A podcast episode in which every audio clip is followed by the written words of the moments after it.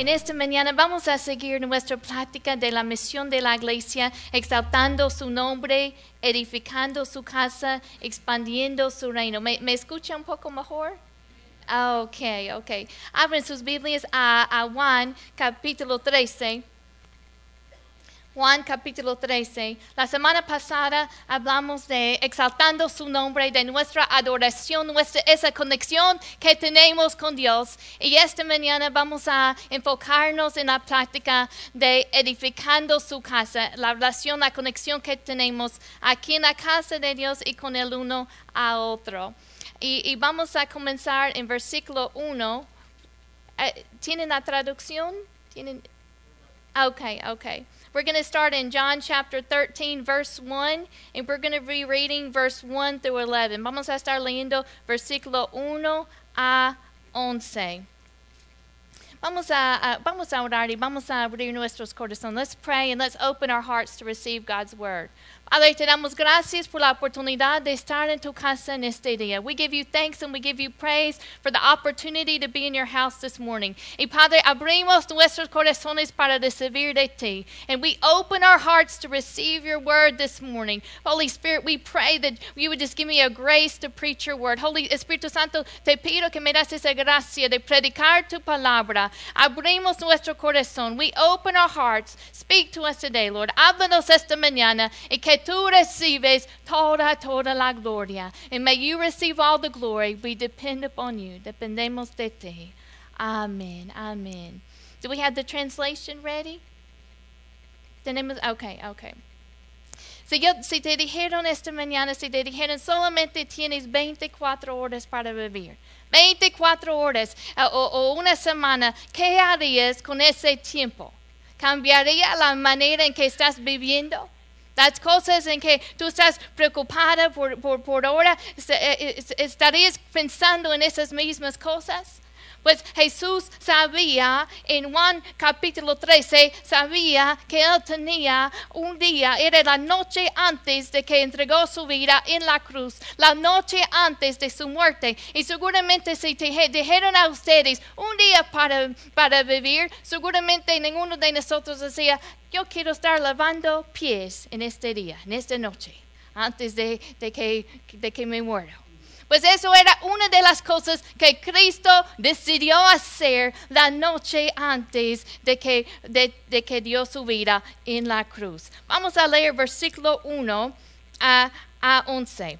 Antes de la fiesta de la Pascua, sabiendo Jesús que su hora había llegado para que pasase de este mundo al Padre, como había amado a los suyos que estaban en el mundo, los amó hasta el fin. Y cuando cenaban como el diablo ya había puesto en el corazón de Judas Iscariote, hijo de Simón, que le entregase. Sabiendo Jesús que el Padre le había dado todas las cosas en las manos y que había salido de Dios y a Dios iba, se levantó de la cena y se quitó su manto y tomando una toalla se la ciñó.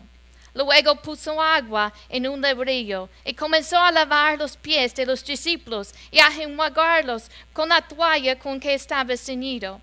Entonces vino a Simón Pedro y Pedro le dijo, Señor, ¿tú me lavas los pies? Respondió Jesús y le dijo, lo que yo hago tú no lo comprendes ahora, mas lo entenderás después. Pedro le dijo, no me lavares los pies jamás. Jesús le respondió, si no te lavare, no tendrás parte conmigo. Le dijo Simón Pedro, Señor, no solo mis pies, sino también las manos y la cabeza. Jesús le dijo, el que está lavado no necesita sin- sino, no necesita sino lavarse los pies, pues está todo limpio. Y vosotros limpios estáis, pues no todos, porque sabía quién le iba a entregar. Por eso dijo, no estéis limpios todos era costumbre en estos días de, en la Biblia que ustedes saben, han visto en las películas que usaban sandalias. Y cuando llegaron a una casa, claro que sus pies estaban sucios. Y era costumbre que alguien en la casa, y era una manera de mostrar hospitalidad, de lavar los pies, de, cuando, cuando llegaran a la casa, que un siervo viene y lava los pies. A veces las esposas lavaron los pies a los esposos. A veces los niños, los hijos lavaron los pies a los padres a veces se tenían que lavar sus propios pies si no había nadie más allí para lavarlos. Pero era una manera de mostrar hospitalidad si, te invitamos a la casa de lavar los pies. Pero en esta ocasión nadie había lavado los pies. Aquí está el Rey de Reyes, Creador del universo, y están sentados en la mesa y los pies están sucios. Yo no sé, ustedes no me gustan si mis pies están sucios. No me gusta estar en la casa con mis pies sucios. Pero allí están y, había una actitud egoísta en, ese, en esa comida. ¿Cómo lo sé? Otro evangelio nos comparte que en esta noche que Jesús estaba en angustia pensando, uh, y, y versículo 1 es claro, que él sabía que su hora había llegado. Él sabía que, que, que eran las últimas horas. Y esta era la, la, cena, la última cena que iba a pasar con sus discípulos, pero había una actitud egoísta en ellos porque otro evangelio nos dice que en medio de esa angustia que Jesús estaba sufriendo, los discípulos estaban discutiendo. Estaban discutiendo, estaban discutiendo entre ellos quién de ellos iba a ser mayor yo voy a ser más importante, yo voy a tener una posición más alta en el reino de Dios. Mira, ya viene, ya viene nuestro tiempo, nuestra hora. Yo voy a, yo voy a ser mayor que tú. Y, y, no entienden lo que está pasando en ese momento. Había una actitud egoísta. La gente egoísta es muy difícil que sirven a otros porque solamente están pensando en sí mismo. ¿Qué me pueden dar? ¿Qué puedo recibir? ¿Qué me pueden dar en cambio? Pero la vida es muy infeliz así. Y estaban enfocados en sí mismos, todos discutiendo. Había otra persona egoísta allí y Jesús lo sabía. Era Judas. Judas que estaba allí había traicionado a Jesús por 30 piezas de, de 30 monedas. Había entregado a su amigo, lo había traicionado. Y, y quiero que veamos aquí varias cosas y tres cosas en este pasaje que nos dice que Jesús sabía. Versículo 1, eh, eh, pensando eh, en, en, lo que Jesús decidió hacer, versículo 1 dice que sabiendo que su hora había llegado. Él sabía.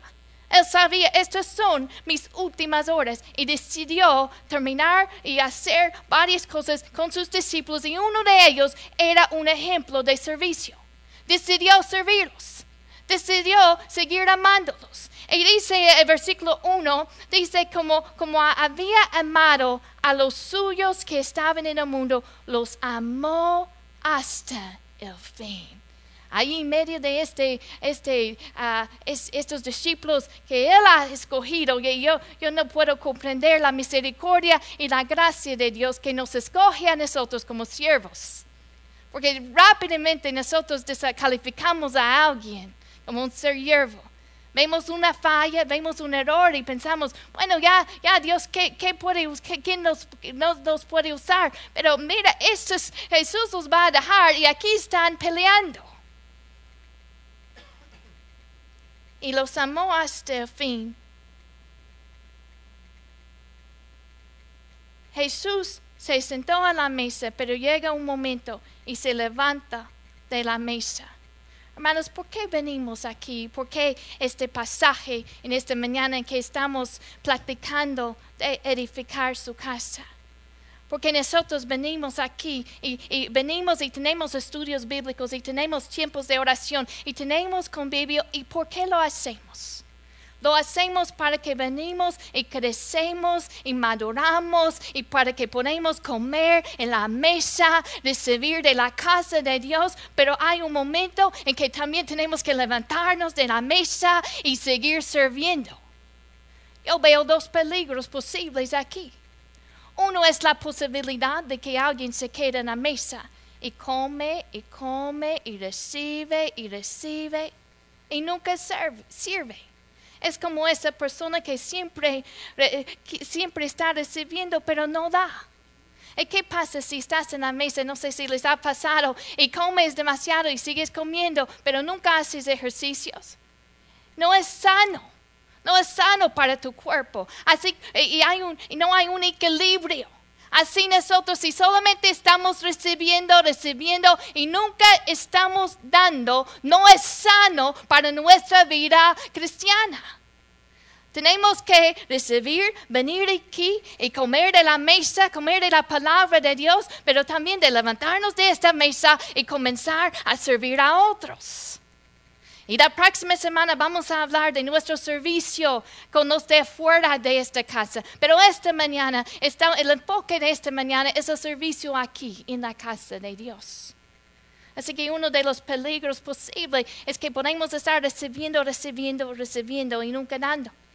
Otro peligro posible es que nunca tomamos tiempo de, de, de, sentarnos en la mesa y comer y recibir y intentamos dar cuando no hemos recibido.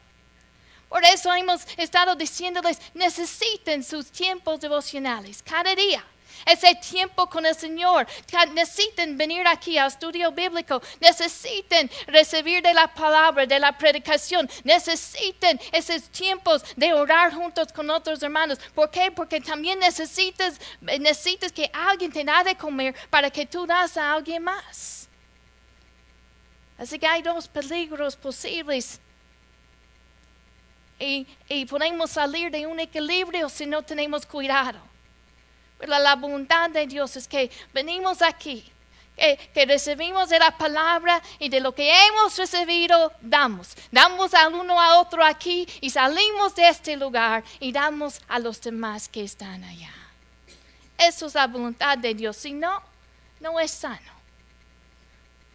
¿Qué motivó a Jesús a servir en ese ese ambiente tan, cuando los otros discípulos están centrados en su propio egoísmo. Era el amor, era el amor. El, amor lo motivó. Si, si vayamos a, a, primero de Pedro 4, y dejen su dedo aquí en Juan 13, porque vamos a regresar aquí a Juan 13.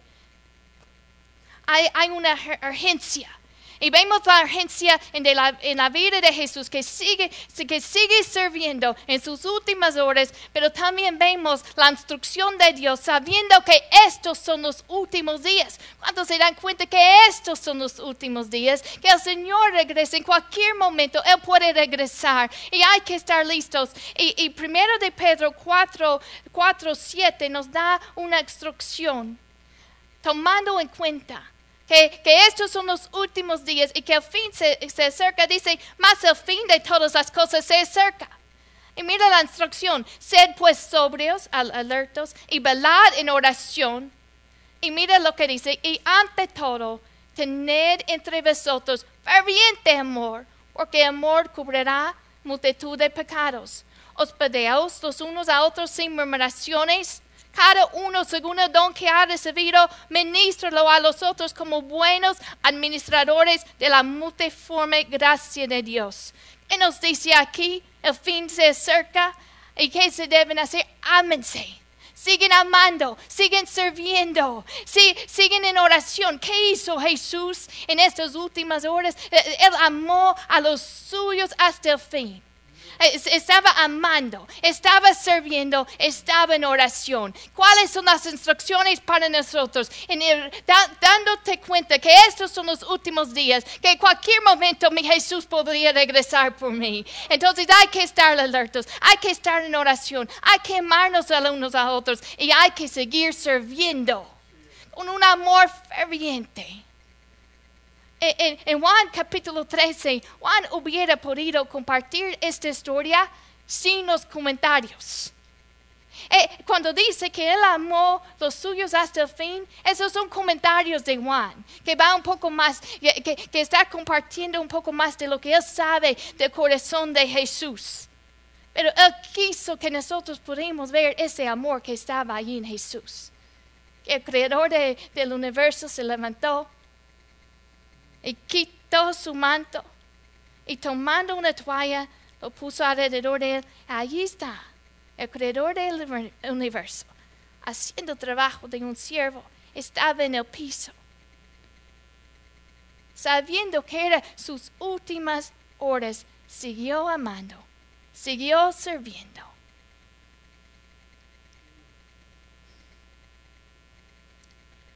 ¿Qué más sabía Jesús? Versículo 3 nos dice, sabiendo Jesús que el Padre le había dado todas las cosas en las manos y que había salido de Dios y a Dios iba. Él sabía que, que su Padre tenía todo bajo su control. Él sabía de dónde venía y sabía a dónde iba a ir. Mas ¿cómo puedes servir con libertad dándote cuenta de quién eres en Jesús? Eres hijo de Dios, eres hija de Dios. Eso te libera. a veces la gente no quiere servir porque siempre piensan, bueno, ¿qué van a pensar de mí? ¿Qué pasa? ¿Qué pasa si, si, si, si piensan algo mal de mí? ¿O qué pasa si me rechazan? Pero cuando te das cuenta, yo soy un hijo de Dios. Mi Padre tiene todo bajo su control. Me doy cuenta de dónde vengo, que soy hija. Y me doy cuenta que un día mi recompensa lo voy a recibir de Él en el cielo. Una perspectiva más allá de este mundo, que lo voy a ver cara a cara en el cielo. Te libera. Este mundo es tan breve hay que seguir amándonos hasta el fin como Jesús hizo. Cuando yo estaba en la escuela, un año en la banda, no tuvieron quien tocara uh, ¿qué es, es los símbolos. Así que yo no sé por qué escogieron a mí, uh, solamente porque no tenían a nadie más, porque ritmo no tengo. Yo sé que, que ustedes los, los, hispanos tienen mucho ritmo en su, en su música, y su, pero ritmo no tengo yo. y me escogieron a tocar este símbolo, así que yo tuve que practicar mucho y contar. Y era un sonido bien feo solamente de escuchar ese símbolo sonando vez tras vez y vez. Y la palabra dice que si no tenemos amor, entonces nosotros vengamos a ser como un metal resonante, con un símbolo retumbante. Es uno, eh, cuando me escuchan, yo estoy segura al principio querían hacer, ah, por favor. No sonaba bien bonito. Así es cuando no hay ese amor en nosotros. Puedes estar haciendo todos los actos externos, pero no es, si no hay una, un amor, si no viene de un corazón de amor. ¿De qué, de qué sirve? ¿De qué sirve? Y, pero Jesús lo hizo en amor. ¿Cómo pudo él lavar los pies en ese cuarto con una actitud egoísta, los discípulos peleando, discutiendo, pensando en yo, yo, yo, ¿quién voy a ser? ¿Qué, quién, qué va a ser mi posición en el reino? Con Judas allí que lo había traicionado, porque Jesús sabía sabía que había salido de Dios y a Dios iba. Sabía quién era sabía que tenía un propósito. Hermanos, Dios te creó para servirle a Él. Tienes un propósito más allá. Y, yo sé que tienes que trabajar, yo sé que tienes que ir a la escuela, estudiar, pero la vida no se trata de solamente ganar el dinero, porque las cosas no te van a satisfacer. Pero hay algo que te puede satisfacer. Y ese es ese amor para con el Señor. Y de ese amor que tenemos para Él, fluye un amor para uno a otro. Y hay mucho gozo cuando servimos a los demás. Saben, una de las cosas que recomiendan por la gente que, que están sufriendo, uh, ¿cómo se dice? Depresión, es que tú comiences, buscas una actividad en que puedes dar a otros. Yo sé que en momentos de, tristeza en mi vida, algo que me ha ayudado a superar ese momento es de salir de ese lugar de dolor y comienza a servir a otros. Porque allí si solamente estoy enfocado en mí misma, no hay mucho gozo aquí, pero es cuando damos es porque allí estamos realizando nuestro propósito, que amamos a Dios y de ese amor fluye un amor por los demás. Jesús sabía que era del último momento, sabía quién era y que su propósito. Algo más que me maravilla que él sabía. En, en, versículo 11 nos dice, y este es el comentario, este es el comentario de Juan compartiendo eh, la historia, dice, porque él sabía quién le iba a entregar. Él sabía que, que Jesús, perdón, que Judas lo iba a entregar, que lo, iba a traicionar. Qué tan difícil es servir cuando alguien nos lastima o cuando alguien nos ofende.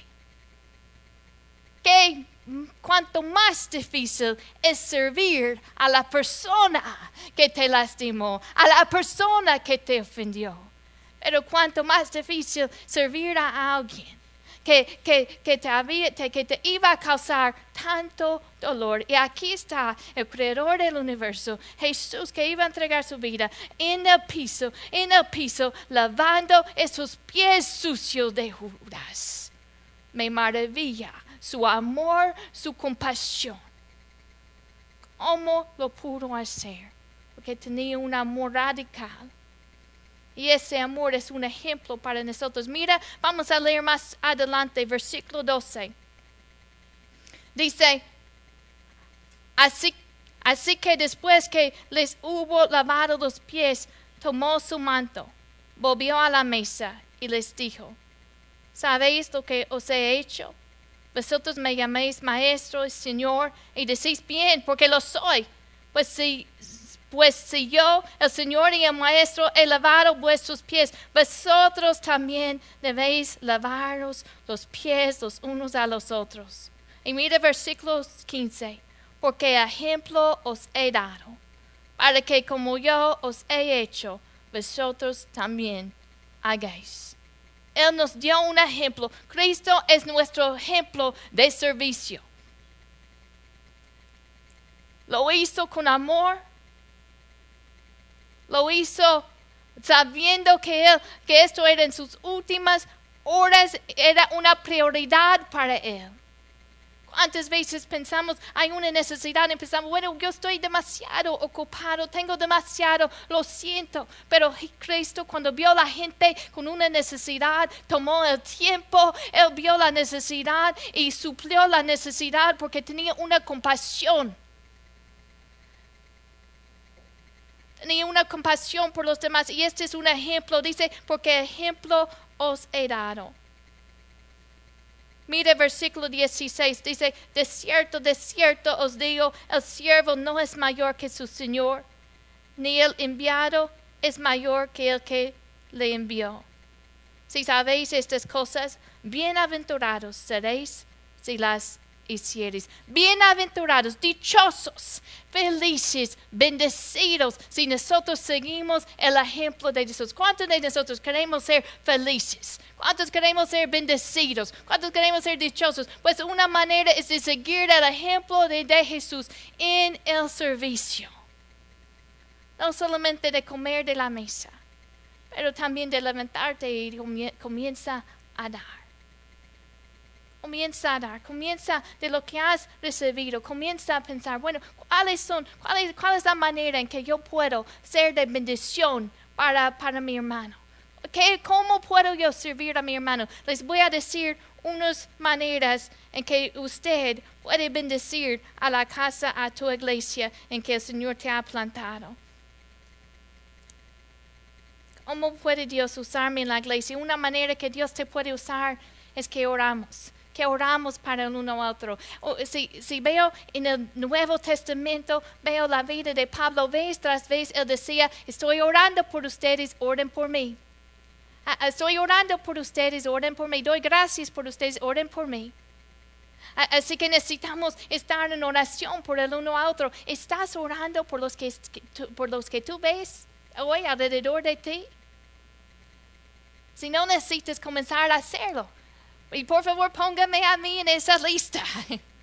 Yo oro por ti. Por favor, ora por mí. Oren por el uno a otro. Comienza a orar. Ese es el ejemplo de, eh, de Pablo en el Nuevo Testamento.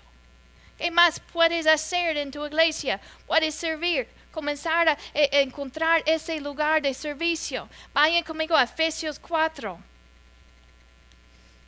Efesios 4.